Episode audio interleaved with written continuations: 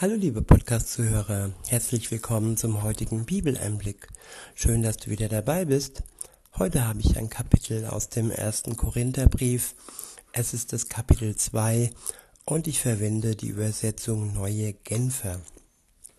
Ab Vers 1 heißt es, an diesen Grundsatz habe ich auch, habe auch ich mich gehalten als ich zu euch kam, Geschwister, um euch das Geheimnis zu verkünden, das Gott uns enthüllt. Das Gott uns enthüllt hat, versuchte ich nicht, euch mit geschliffener Rhetorik und scharfsinnigen Argumenten zu beeindrucken. Ja, es gibt schon tolle Prediger, die können gut reden, sie können gut beeindrucken, sie können uns gut, ja, überzeugen. Aber darauf kommt es nicht an. Worauf es ankommt, ist, dass Jesus durch sie spricht, dass der Geist Gottes durch sie spricht. Und er spricht nicht nur durch gute Rhetoriker und scharfsinnige Menschen mit guten Argumenten, nein, er spricht auch durch mehr oder weniger ungebildete Menschen. Durch alle, die sich ja als sein Gefäß ansehen und die seine Worte ja aussprechen und Sprachrohr von ihm sind. In Vers 2 heißt es, Nein, ich hatte mir vorgenommen, eure Aufmerksamkeit einzig und allein auf Jesus Christus zu lenken auf Jesus Christus, den Gekreuzigten. Ja, unsere Aufmerksamkeit wird heutzutage versucht abzulenken, wegzulenken von Jesus. Zuerst gab es eine sogenannte Pandemie und jetzt der Krieg. Und ja, alles soll uns abschrecken und ablenken und so dass wir wegschauen von Jesus Christus. Das ist eine böse Absicht und es ist ein mehr oder weniger böses Spiel, das da mit uns gespielt wird. In Vers 3 heißt es, außerdem fühlte ich mich schwach. Ich war ängstlich und sehr unsicher, als ich zu euch sprach.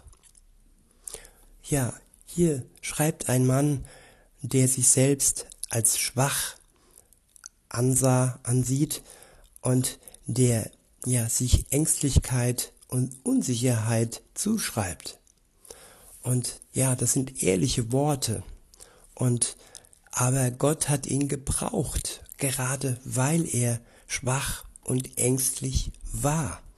Er hat wenig von sich selbst, ähm, er war wenig von sich selbst beeindruckt von seiner Möglichkeit, wie er reden kann und wie er andere überzeugen kann. Nein, er war ja von Jesus beeindruckt. Er hat ihn überzeugt, nicht seine eigenen äh, Fähigkeiten. Sie haben ihn nicht überzeugt. In Vers 4 heißt es, was meine Verkündigung kennzeichnete, waren nicht Überredungskunst und kluge Worte. Es war das machtvolle Wirken von Gottes Geist. Denn euer Glaube sollte sich nicht auf menschlichen Weisheit, auf menschliche Weisheit gründen, sondern auf Gottes Kraft. Ja, viele sind nicht berufen, viele erüben für, für sich den sogenannten Beruf zum Beispiel des Priesters. Sie äh, studieren Theologie und sammeln sich damit Wissen an. Aber ist das im Sinne Gottes? Unsere Verse sagen uns ganz klar, dass es nicht in seinem Sinne ist, sondern dass es nur in seinem Sinne ist, wenn wir durch seinen Geist uns leiten lassen.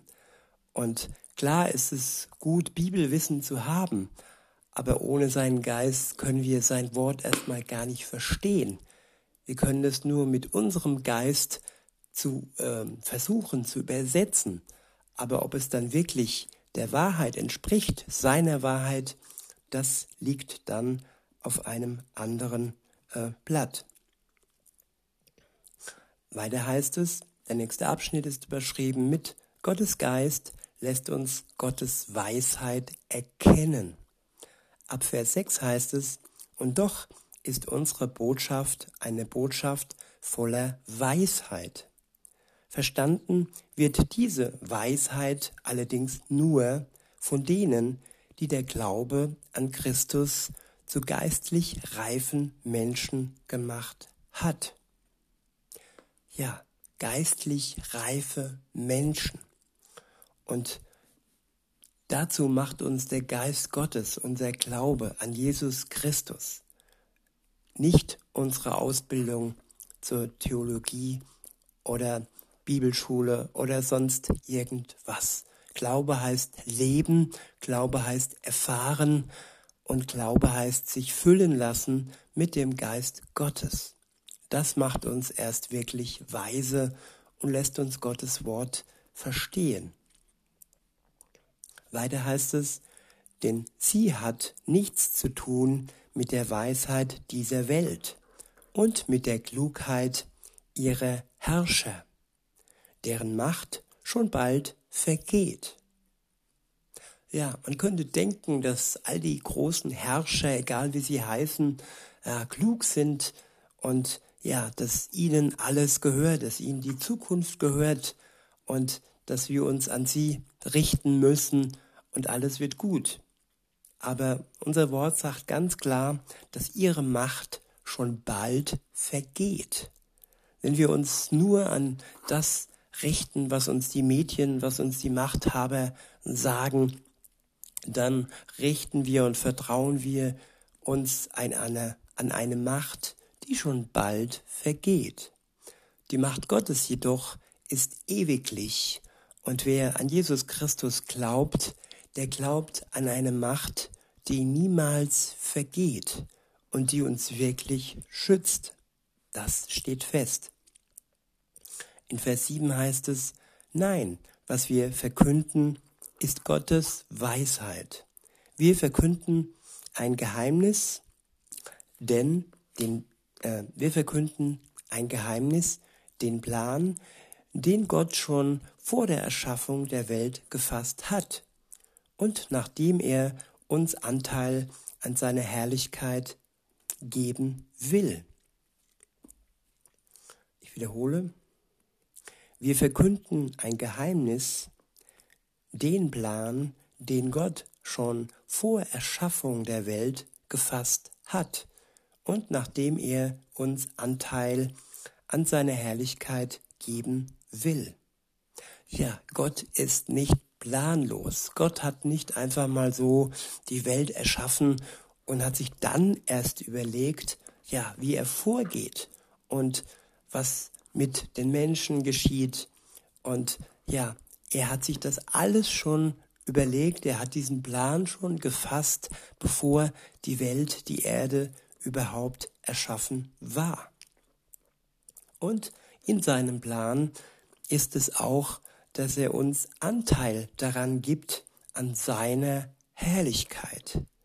Er hat sie uns gezeigt, den Menschen, die gelebt haben, als Jesus Christus gelebt hat. Und ja, all die Evangelisten, all die, die äh, die Bibel geschrieben haben, haben diese Herrlichkeit ein Stück weit aufgeschrieben und haben sie uns so übermittelt und weitergegeben. Weiter heißt es, dieser Plan ist bisher verborgen, ist bisher verborgen gewesen. Keiner von den Machthabern dieser Welt hat etwas von dem Plan gewusst. Keiner von ihnen, von ihnen hat Gottes Weisheit erkannt.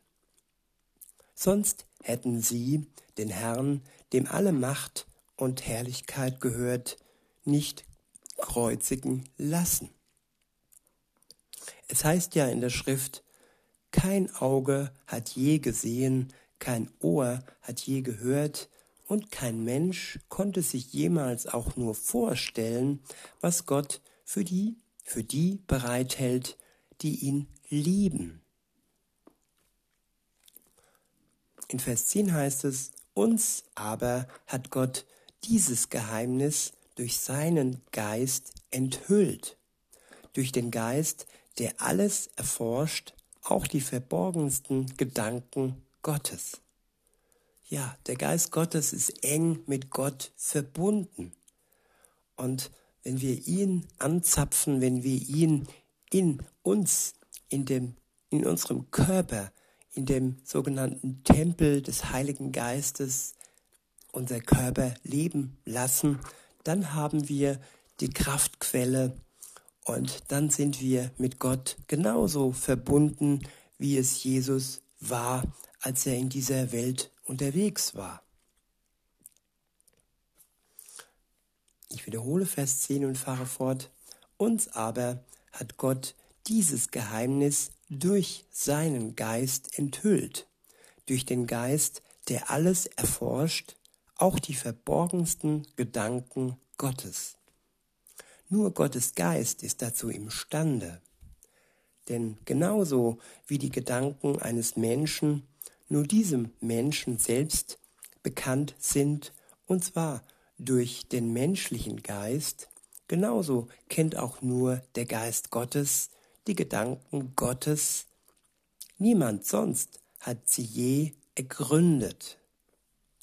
Ja, es gibt schlaue Menschen, es gibt Nobelpreisträger, es gibt Leute mit einem sehr hohen IQ.